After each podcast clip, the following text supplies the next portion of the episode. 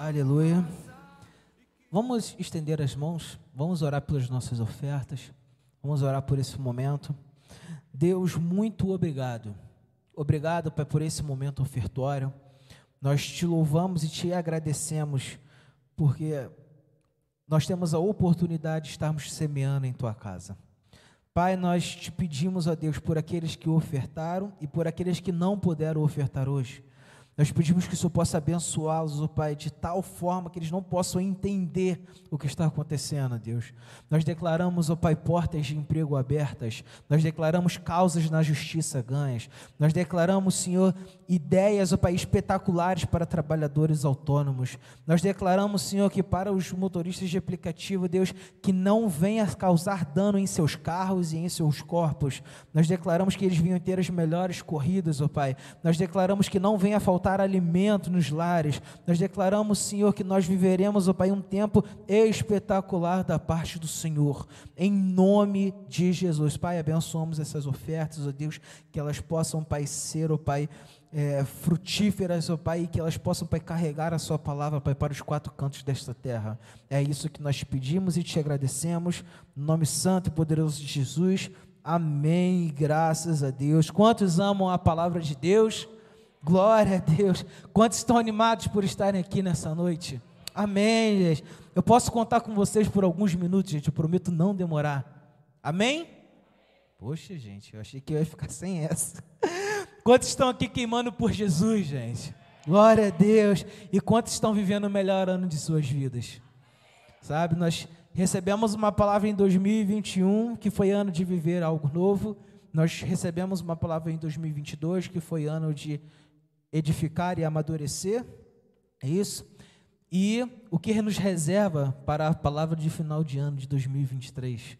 Mas tudo isso, ele converge para um único alvo, que é Jesus. Nós estamos vivendo uma, um, o melhor ano de nossas vidas indo em direção a Jesus.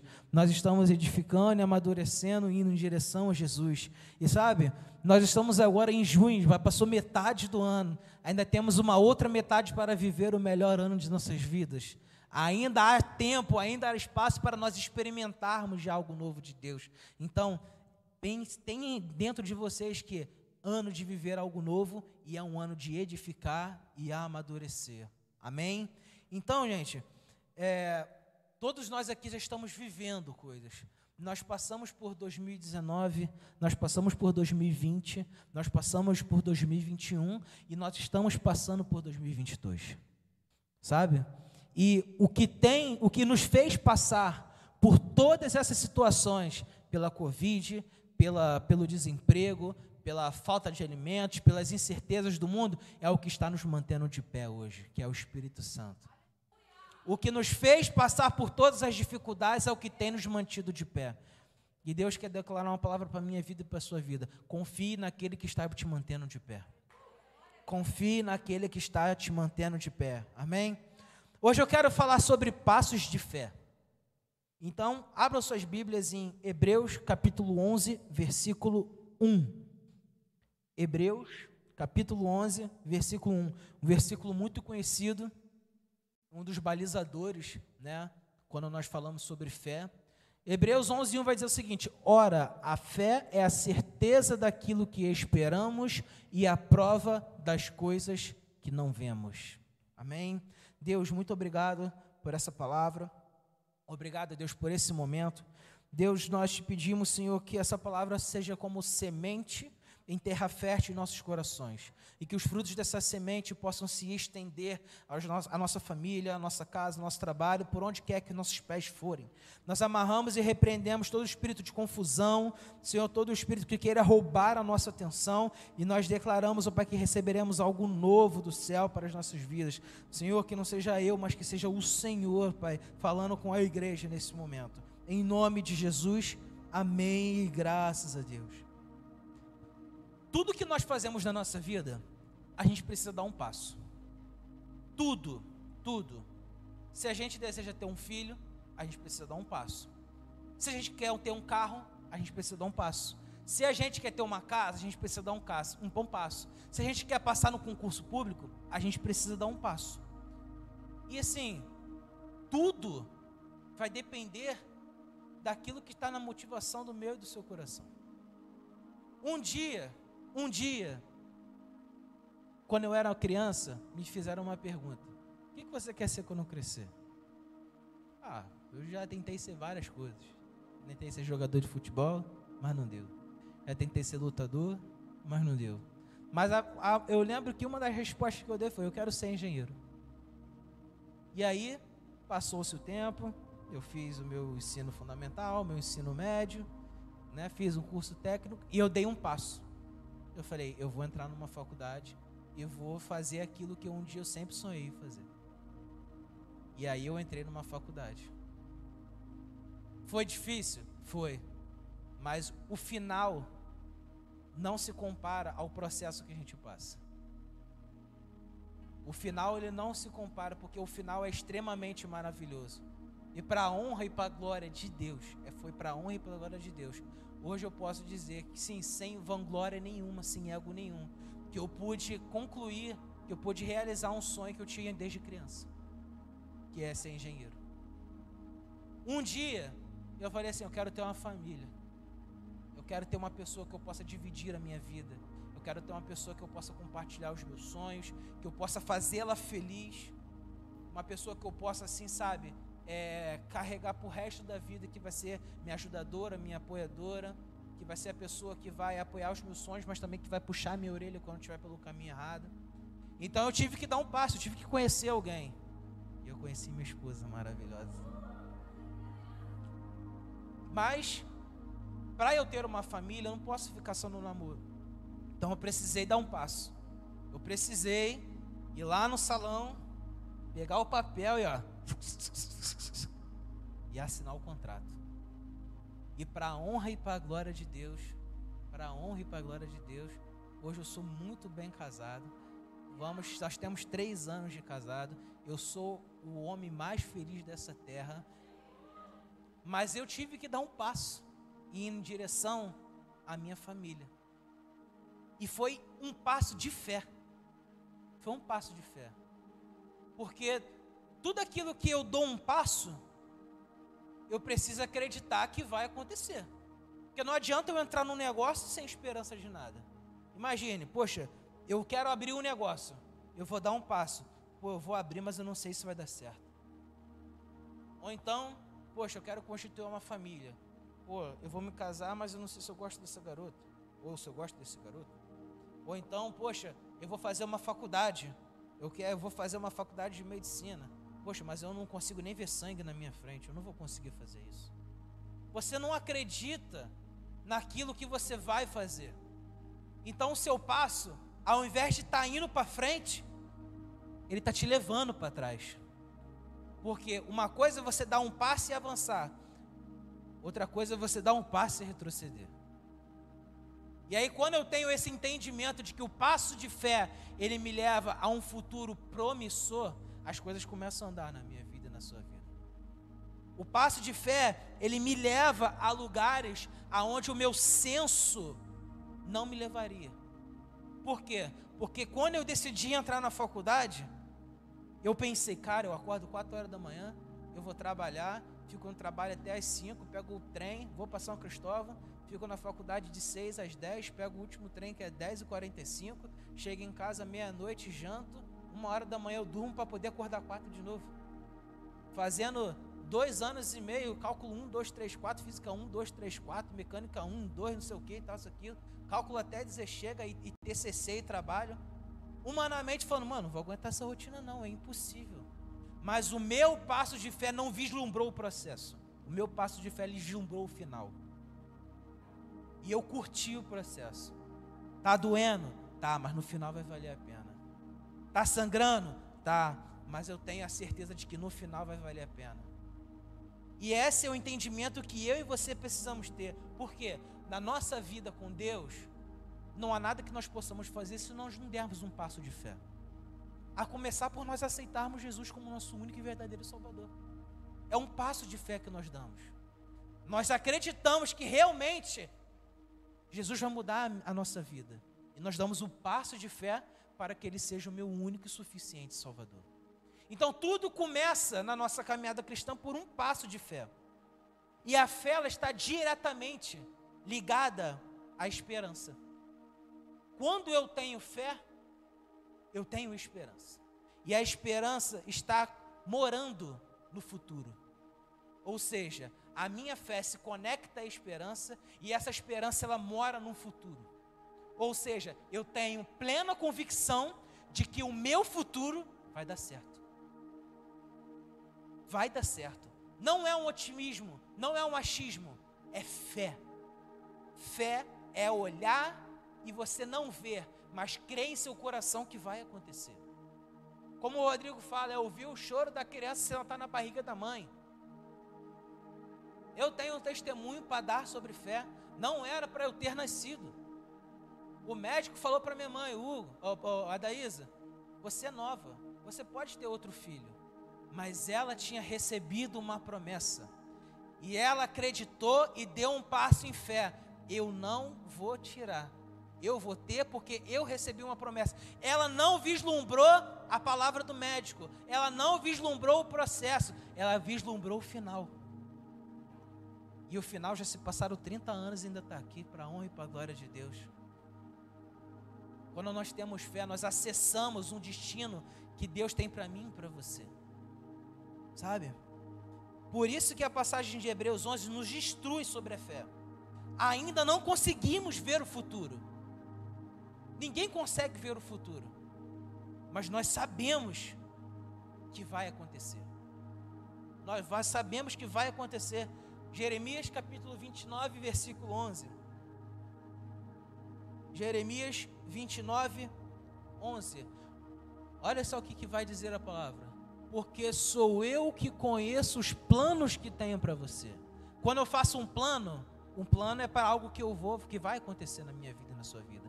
Então Deus está falando, porque sou eu que conheço os planos que eu tenho para você. Ou seja, Deus já está planejando a minha vida e sua vida para algo que vai acontecer. Para vocês, diz o Senhor, planos de fazê-los prosperar, fazê-los para frente, futuro, e não de causar dano, planos de dar a vocês esperança e um futuro. Existe uma promessa para minha vida e para a sua vida de que Deus está planejando o meu futuro e o seu futuro. Existe uma promessa para a minha vida para a sua vida que o meu futuro e o seu futuro em Deus não é um futuro de dano, não é um futuro de escuridão, não é um futuro de trevas, é um futuro de esperança, é um futuro de prosperidade. E prosperidade, quando eu falo, não é uma prosperidade financeira, é uma prosperidade bíblica. Saúde para os nossos filhos, a nossa casa debaixo do Senhor, as coisas andando nos caminhos do Senhor, a gente carregando a glória de Deus dos lugares que nós fomos. Essa é uma prosperidade bíblica e uma prosperidade geracional que vai alcançar os nossos filhos, os nossos netos, os nossos bisnetos e as gerações que forem seguindo. Planos de dar esperança em um futuro sabe? O fato de eu não estar enxergando não significa que Deus não está fazendo. Às vezes, pelo nosso, assim, pelo nosso, pela nossa ansiedade, pelo nosso achar de que, cara, as coisas precisam acontecer e não está acontecendo, não significa que Deus ele não está fazendo. Significa que Deus ele está te preparando para receber, porque uma bênção em mãos não preparadas se torna uma maldição. Uma bênção em mãos não preparadas se torna uma maldição. Imagine você ter recebido uma bênção, mas você não está preparando, você não está preparado para usufruir. Deus ele vai te dar? Não, Deus ele não é, ele não é irresponsável nesse, nesse, nesse tópico. Deus ele não é responsável em te dar algo que você não vai conseguir gerir, mas ele está te preparando. A gente vislumbra o final, mas a gente aproveita o processo. Sabe? A gente olha para o processo não com olhos de dificuldade, mas com olhos de aprendizado. Quando José ele estava no Egito, quantos processos ele passou? Ele passou pela prisão e passou pela casa de Potifar. E você se pergunta, o que, que isso tem a ver com o final de José? Quando José ele decifrou o sonho de Faraó e chegou aos sete anos de vaca magra e de vaca gorda, os sete anos de prosperidade e os sete anos de, miséria, ele teve propriedade para poder gerenciar isso. Por quê? Porque ele passou pelo processo na prisão onde tinha de tudo do pior. E ele teve propriedade para poder gerenciar o tempo de miséria que tinha no Egito. E quando ele passou pela casa do Potifar, ele conseguiu gerenciar de tudo do bom e melhor, porque o processo estava no bom e no melhor. Então ele teve a capacidade de gerenciar os sete anos de fartura. Às vezes nós estamos desprezando o processo por achar que está sendo muito doloroso ou difícil, mas Deus ele está criando uma casca espiritual em mim e você para que nós possamos receber aquilo que Ele está preparando para a gente. O final de José foi ele foi governador do Egito, mas precisou preparar uma casca para ele. José precisou ser preparado. Entenda, o processo ele não vem para te derrubar, mas vem para te preparar. Vem para te preparar para coisas grandes coisas assim sobrenaturais da parte de Deus, dar passos de fé, está tudo ligado à gratidão. Gratidão, sabe? Fé significa o celebrar antes de experimentar. Gratidão e fé precisam estar andando lado a lado. Por que, que algumas pessoas não conseguem celebrar as boas novas? Porque não acreditam que isso seja real sabe? A ausência de alegria em relação ao milagre é a minha expressão da ausência de confiança em relação a quem vai fazer. Ou seja, a minha ausência de alegria em relação ao milagre é a expressão da minha ausência de confiança em Deus. Porque se eu não tenho alegria de que o milagre vai acontecer, eu não tenho confiança de que Deus vai fazer. E eu preciso estar alegre. Sabe por quê? Os milagres que acontecem na Bíblia, quando Jesus ele vai iniciar o milagre, ele fala assim: Deus, eu te dou graças. E o milagre acontece. Olha só que, que, que interessante. Mateus capítulo 14, versículo 16 ao 21. Mateus capítulo 14, versículo 16 ao 21 vai dizer o seguinte: Respondeu Jesus: Eles não precisam ir, deles vocês algo para comer. 17. Eles lhes disseram: Tudo que temos são cinco pães e dois peixes. Tragam-no aqui para mim. Versículo, e disse ele, versículo 19: E ordenou que a multidão se assentasse na grama, tomando os cinco pães e os dois peixes, e olhando para o céu, deu graças e partiu os pães, e em seguida deu aos discípulos e estes à multidão, cinco pães e dois peixes. Todos comeram, ficaram satisfeitos, e os discípulos recolheram doze cestos cheios de pedaços que sobraram.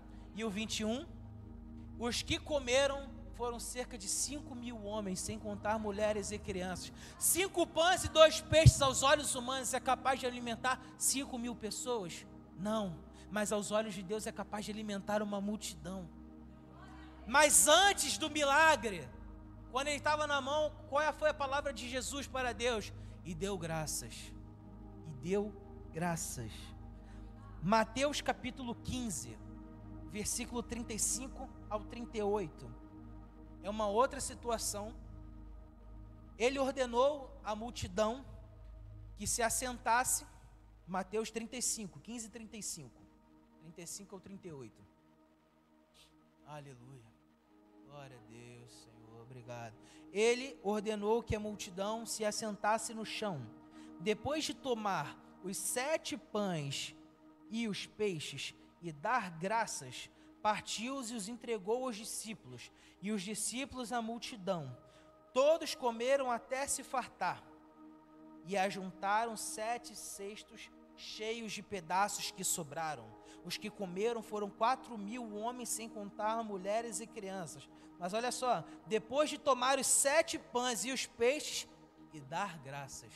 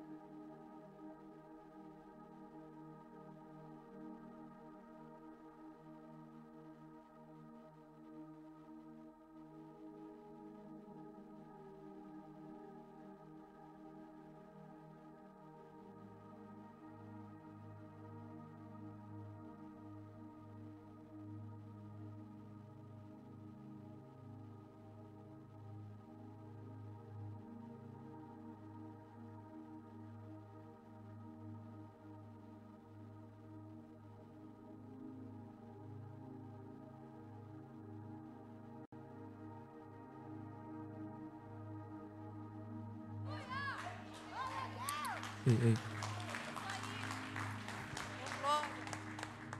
Oh, glória.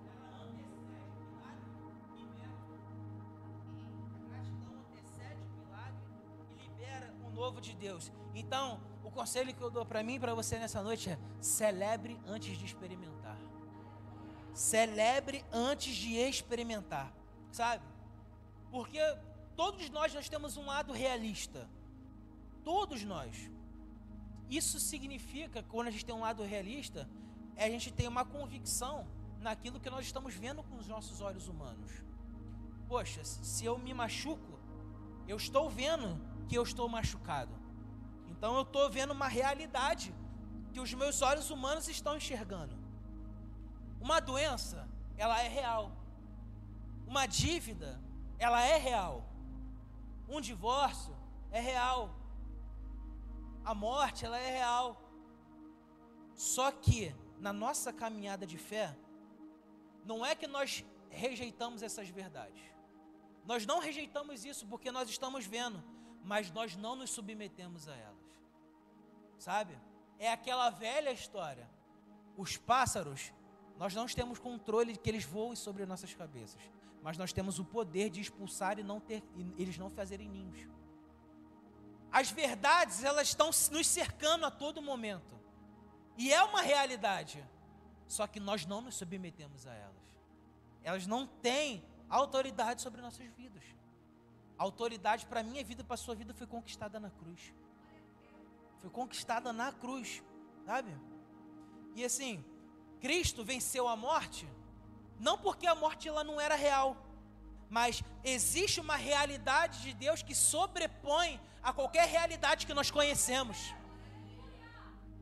Existe essa realidade. Bill Johnson é o pastor da Bethel dos Estados Unidos. Ele tem uma frase muito interessante: A mente é um ótimo servo, mas é um péssimo mestre. A mente é um ótimo servo, mas é um péssimo mestre.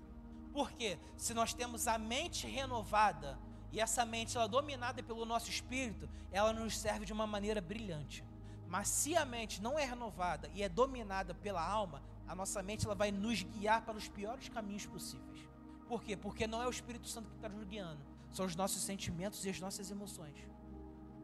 E isso complica porque a fé, ela não está ligada ao que se vê. E a gente precisa entender isso porque isso está ligado diretamente com a renovação do nosso entendimento. Romanos capítulo 12, versículo 2. Romanos 12, 2 vai dizer o seguinte: Não se amoldem ao padrão deste mundo, mas transformem-se pela renovação da sua mente, para que sejam capazes de experimentar e comprovar a boa, agradável e perfeita vontade de Deus. Ou seja, quando eu tenho a mente renovada, eu experimento daquilo de melhor que Deus tem para a minha vida e para a sua vida. Quando nós temos a mente renovada, nós seguimos por fé e não por vista. Por quê? Porque nós temos entendimento de que aquele que prometeu é fiel, independente da circunstância. Aquele que prometeu é fiel, independente da situação. Não há nada que possa parar o poder de Deus. Não há nada que possa parar o poder de Deus. Hebreus capítulo 11, versículo 3. Hebreus capítulo 11, versículo 3 vai dizer o seguinte: Pela fé entendemos que o universo foi formado pela palavra de Deus, de modo que aquilo que não se vê não foi feito do que é visível. Não foi feito do que é visível. A fé é algo que precisa estar ligado em tudo que nós fazemos para o reino de Deus. Eu não consigo ver Deus. Deus aqui, eu não estou vendo Deus na minha frente mas em tudo ao meu redor eu vejo Deus. Eu vejo Deus no meu casamento, eu vejo Deus aqui na igreja, eu vejo Deus nos meus amigos, eu vejo Deus quando eu entro ali na recepção e vejo pessoas com um sorriso assim maravilhoso, pronto para me abraçar e para me receber. Eu vejo Deus quando, sabe, existem pessoas que estão sendo salvas, existem pessoas que estão sendo, sabe, alcançadas. Eu olho para o céu e acordo todas as manhãs e vejo, sabe, um céu maravilhoso. Eu vejo Deus nisso, sabe? Em tudo nós vemos Deus. Deus, nós, nós tivemos em tudo. Nós, em tudo nós vemos Deus. E sabe, passos de fé, eles só podem ser dados se nós entendermos para onde esses passos nos levarão. Eu vou dar um passo de fé. Para onde? Para a direita? Para a esquerda? Para frente? Para trás?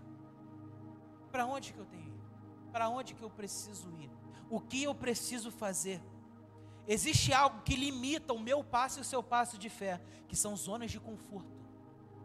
É muito confortável para a gente nós estarmos numa situação aonde não, não nos exige trabalho. Não nos exige que nós demos um próximo passo para um próximo nível. Sabe? Todas as vezes que nós vemos ali na caminhada de Jesus, não foi uma caminhada fácil. Não foi algo simples que ele só andava pela terra e pregava. Às vezes Jesus tinha que sair correndo da cidade porque as pessoas queriam matar ele.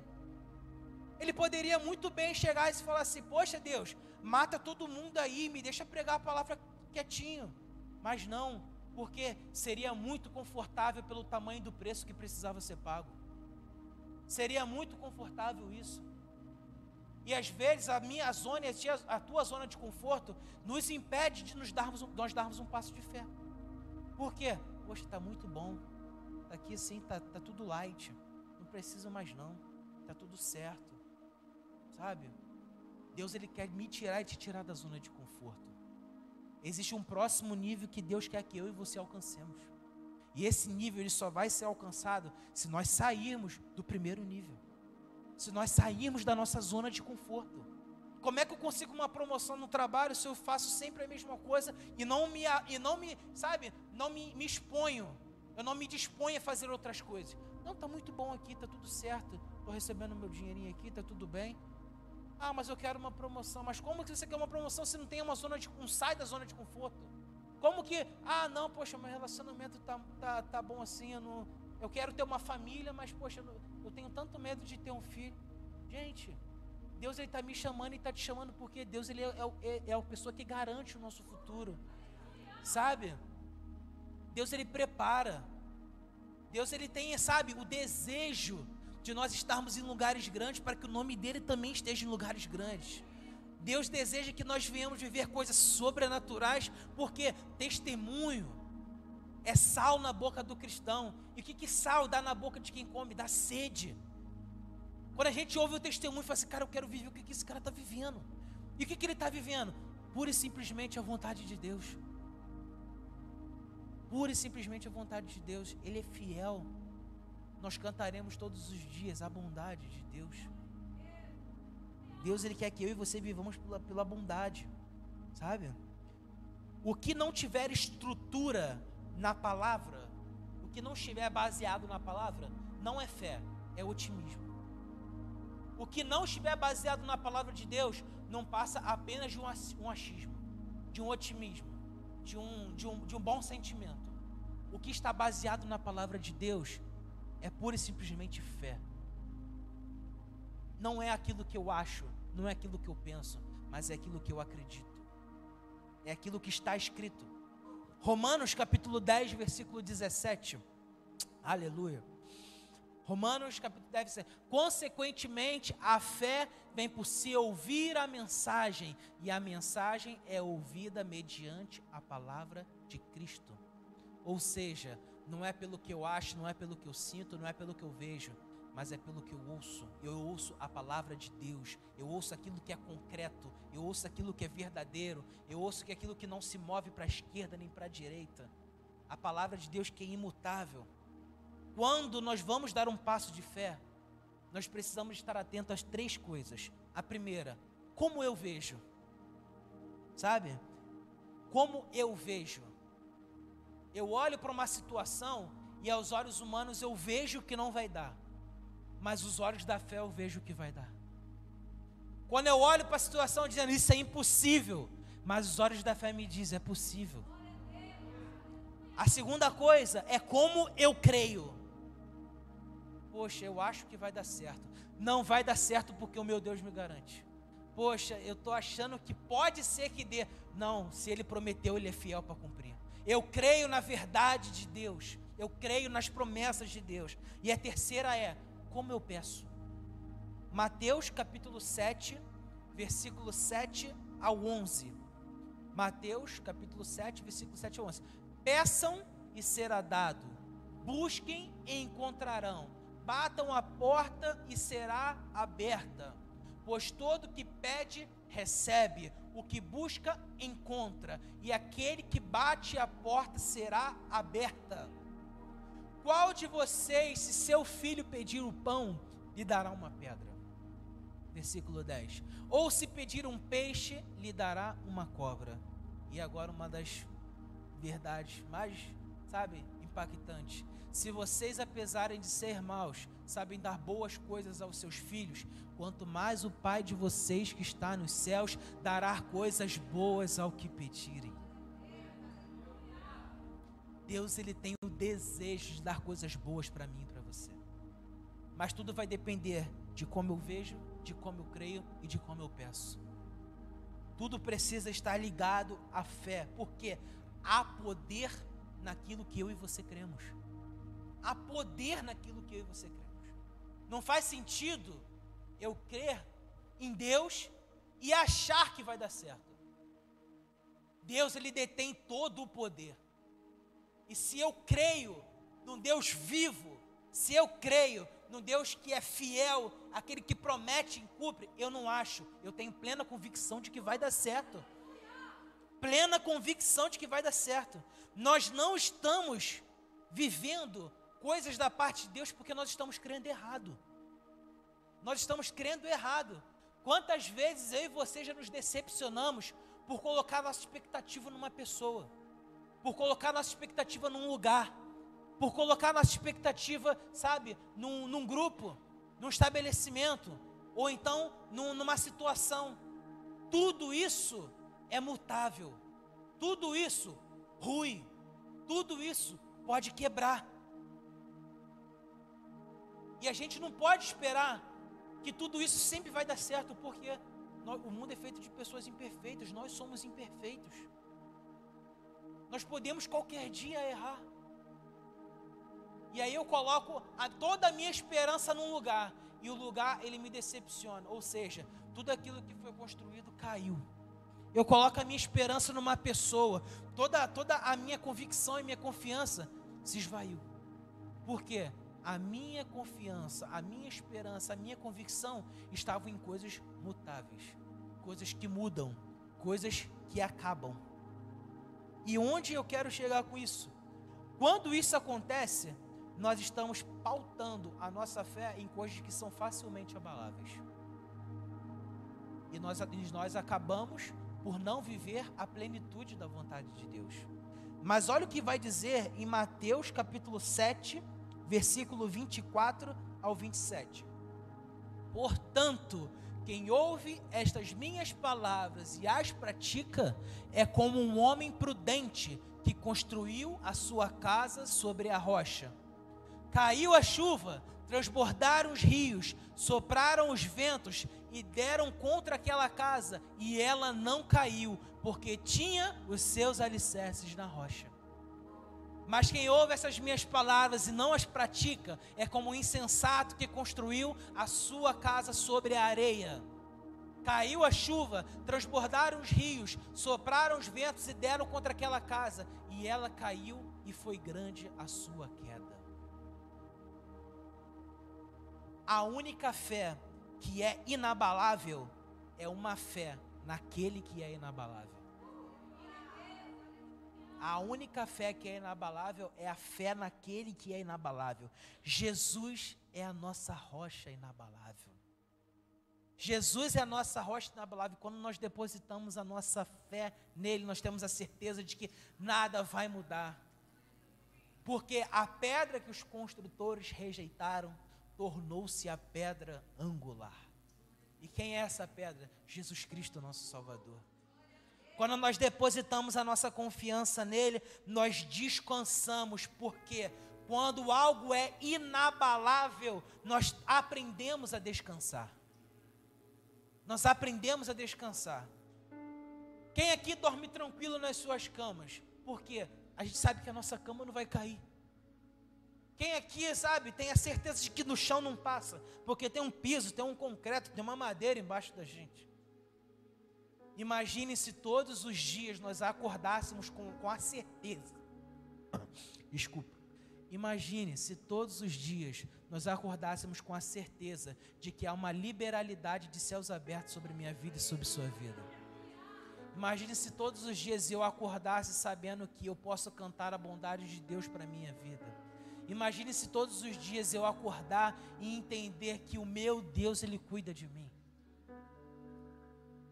A falta de convicção naquele que é inabalável nos faz perder o melhor de Deus. Sabe? Um passo de fé não é um sentimento. Um passo de fé é uma convicção toda participação de Deus em nossas vidas é uma intervenção de um milagre. Se você for parar para pensar, Moisés chegou diante do Mar Vermelho, ele precisava de um milagre. Sadraque, Mesaque e Abidnego, quando estavam na fornalha de fogo, eles precisavam de um milagre. Josué, quando ele chegou diante das muralhas de Jericó, ele precisava de um milagre. Quando Naamã entrou no rio para poder receber a cura, ele precisava de um milagre. Quando Abraão levou seu filho para o monte, ele precisava de um milagre. Quando Davi, ele foi diante de Golias, ele precisava de um milagre. Mas existe uma coisa em comum em todos esses exemplos que eu falei. Todos precisaram dar um passo de fé. Todos precisaram obedecer. Todos precisaram estar debaixo da vontade de Deus.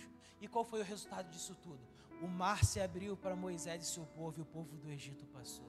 Sadraque, Mesaque e Abednego não se queimou um fio de sua cabeça, nem um fio de sua roupa.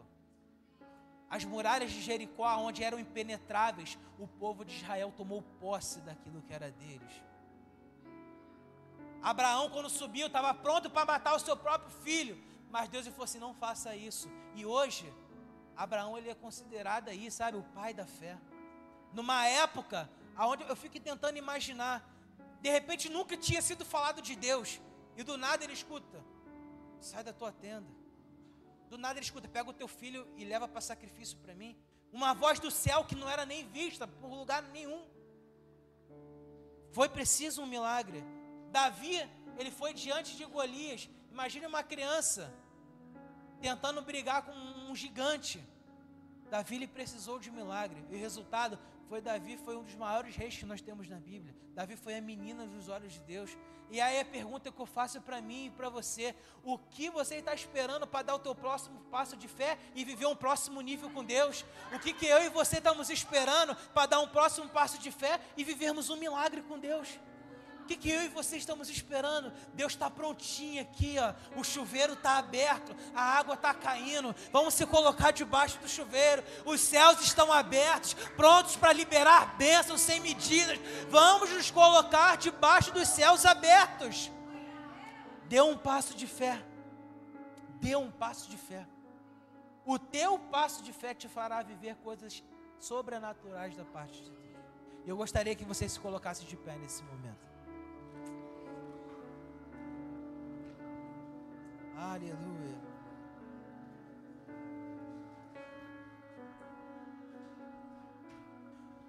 Eu não sei como vocês chegaram aqui. Eu não faço a mínima ideia. Eu não sei. Eu não sei como você também está assistindo o culto pela internet. Eu não, eu não tenho noção do que esteja acontecendo. Mas talvez você chegou aqui hoje dizendo, cara, para mim já deu. Porque eu não consigo fazer nada. Tudo que eu faço dá errado, nada dá certo, minha vida está indo de mal a pior, eu não consigo propor as coisas que eu quero fazer, eu tenho medo, eu já gritei para todo mundo, mas eu não tenho uma solução, eu não consigo achar um caminho. Em Marcos, capítulo 10, versículo 46 ou 52, eu vou ler bem rapidamente para vocês entenderem a história. Então chegaram a Jericó, quando Jesus e seus discípulos, juntamente com uma grande multidão, estavam saindo da cidade, o filho de Timeu, Bartimeu, que era cego, estava sentado à beira do caminho pedindo esmolas. Quando ouviu que era Jesus de Nazaré, começou a gritar: Jesus, filho de Davi, tem misericórdia de mim. Muitos o repreendiam para que ficasse quieto, mas ele gritava ainda mais: Filho de Davi, tem misericórdia de mim. Jesus parou e disse: Chamem-no. E chamaram o cego. Ânimo, levante-se, ele está o chamando. Lançando a sua capa para o lado, deu um salto, pôs-se em pé e dirigiu-se a Jesus. O que você quer que eu faça? perguntou-lhe Jesus. O cego respondeu: Mestre, eu quero ver. Vá, disse Jesus. A sua fé o curou. E imediatamente recuperou a visão e, e seguiu Jesus pelo caminho. Sabe o que Deus quer dizer para mim e para você nessa noite? Não há relatos na Bíblia de que esse cego tinha gritado para outras pessoas. Não há relatos nessa Bíblia de que esse cego tinha pedido para ser curado por outras pessoas. Mas quando ele ouviu o nome de Jesus, ele tinha plena convicção de que ele era o único que poderia intervir com um milagre na vida dele. Sabe o que Deus está querendo dizer para mim e para você nessa noite? Não conte os seus problemas para ninguém. Conte para o único que pode intervir milagrosamente na sua vida, que é Deus. Não saia gritando para todo mundo: me ajuda, me ajuda, me ajuda. Só Deus pode nos ajudar. Só Deus pode trazer um milagre para a minha vida e para a sua vida. Aleluia. Quando Jesus pediu para que o chamasse o cego, ele lançou a sua capa, deu um salto e dirigiu-se a Jesus. Agora pensa comigo. Como que um cego estava há anos nessa condição? desanimado, triste, já que de repente com as esperanças perdidas, teve uma atitude como essa.